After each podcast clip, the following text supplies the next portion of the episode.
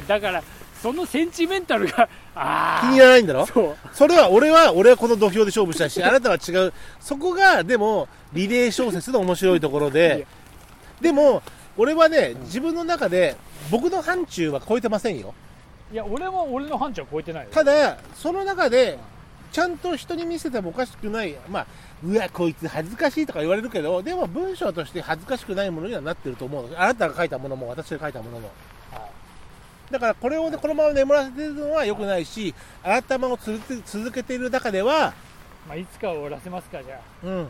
であまあ俺はさらに、うんさらにじゃあ俺いや終わんないから終わら、もうちょっと伸ばして回数を伸ばそうってこともしない？ああ。の時の空気が違うから。うんあの時の空気で書いてるじゃない？うんそれはねあのー世界がパンデミックな状況になりそうね。あのースーパーに買い物に行くことすらあの人たち毎日買い物に行ってるっていうことをね 言われるような世界だったよ。そういう世界だけど思い出した。でも あなたのあなたのそのセンチメンタルっていうか俺をそれをこいつこれこいつがこいつって言うよ。すごいあの妄想のあのだって小説小説なんて妄想で書くもん妄想でしょ？センチメンタリズムを。えじゃあ何で書くの？あなたのさあなたが書きたいさその何？クライム小説みたいなものはし空想じゃないの？いや空想だけどすご空い想があのどこに行くかって俺はセンチメンタルに行くんだよ。そう中学中学2年生ぐらいのセンチメンタリズム。じゃあじゃあほとばしる感じが良かったよ。設定は参照していいです。よいつだって中二病でいたいじゃない。いやそこがすごい良かったと思うからいいと思う。だからそれで終わらせてほしい。じゃでも責任はあなたにある。でもそれははそれはわ俺もわかる。俺もちょっと突拍子もないことを言っちゃったたから。だリレー小説っていうものは、うん。どっちかこっちに振ったらそこにアンチでもいいからどっちかに振って、うん。でバラお互いにバラ、ね、世界がバラバラにならないようにあの物語だけはお互い紡ぎましょうねっていうところが、あの約束事だから。あで約束事は裏切ってはないよあなたも私も。うん。ただ約束事の中で僕のセンチメンタルに行くところに対するあなたのアンチと あなたが広げたものに対する俺は結構付き合ったんだよ。あなたの方世界観にも。その 中国香港に広がっていくところに。俺も付き合ったんだけど付き合ったことによってもともとの俺が着地したかった世界とは違う方向でもそれが2人で書くリレーションいやそれはそう面白さであってそうそうそう。終わらせますよ。なあでもね忙しいっちゃ忙しいけどでもあの時も忙しかったけど書いてたからね。モチベーションの問題なんですよいうのは。別にあのね終わらせ方として正解もないしいい悪いもないわけですよ。ただ俺は投げっぱなしは嫌だしやっぱ終わったねってことにはしたいんだよ。そうだそれは俺はあの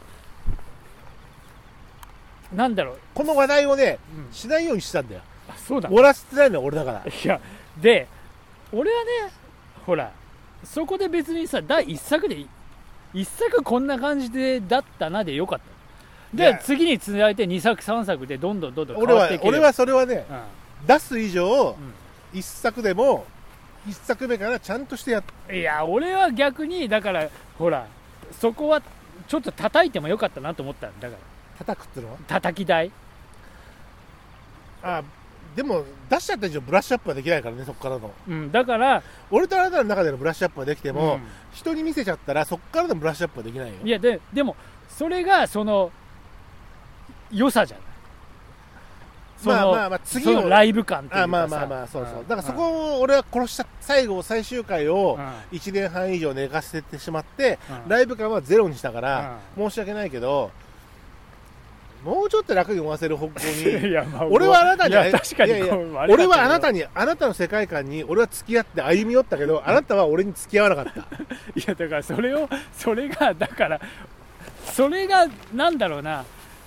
いやもういやノリだなっていつも思いながら帰ってきたの見たわけよ。お俺はそっちにいやそ分かるよ。だだからそっち俺はねに行きたい一応さ一応結婚していて子供いる2人もいるけど童貞童貞みたいなあ あなたも一緒だな。全くして俺はその中二病の童貞感というかはやっぱさそれはやっぱりさ村下幸三の世界じゃないですか。いやだからすごいそれが分かんない。いつだいつだって初恋ですよ。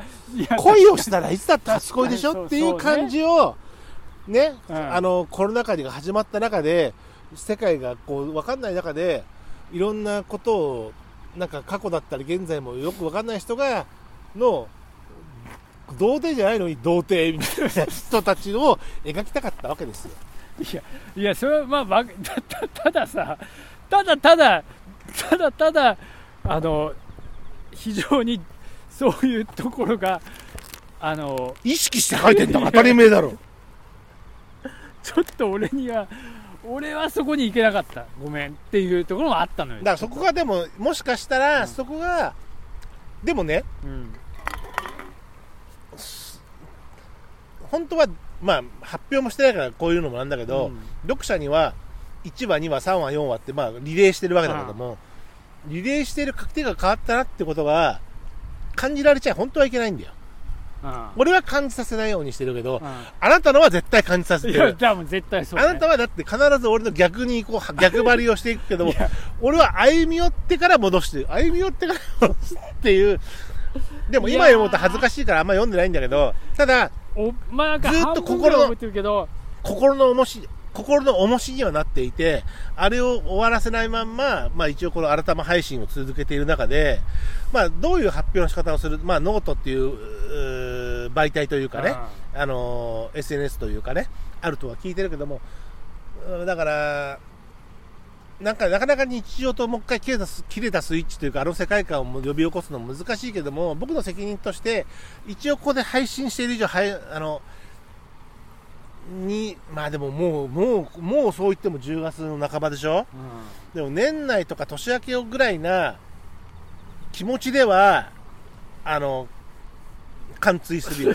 ただもう一回遂行するの遂行するのは大変だから誤字脱字とかちょっとした遂行問題は僕はじ僕があなたのあなたの分もやっちゃっていい、はいもちろん。誤字脱字統一だけ。あなたがプロなんだからそういう。でもね見切れない。一人では絶対無理なの。のでもあのねだからまあ本当にライブ感がもうなくなってるからそこでごめんね。あのそれであなたが別にもうあの何何時書いてもいいよ。俺でもダメ。のことを最紹介して。小最終回だけ急に長くなるとかそういうの嫌いだから。いいいよ。いやいやだ嫌いじゃなくてそれでもいいよもう。だってどっちみちこんな置いてんだか続きはウェブで。らいやもうついやもういや俺は別にそこでそういうふうにもうこだわることもなないんじゃないの？こんだけ置いちゃったら。何？どど何がない？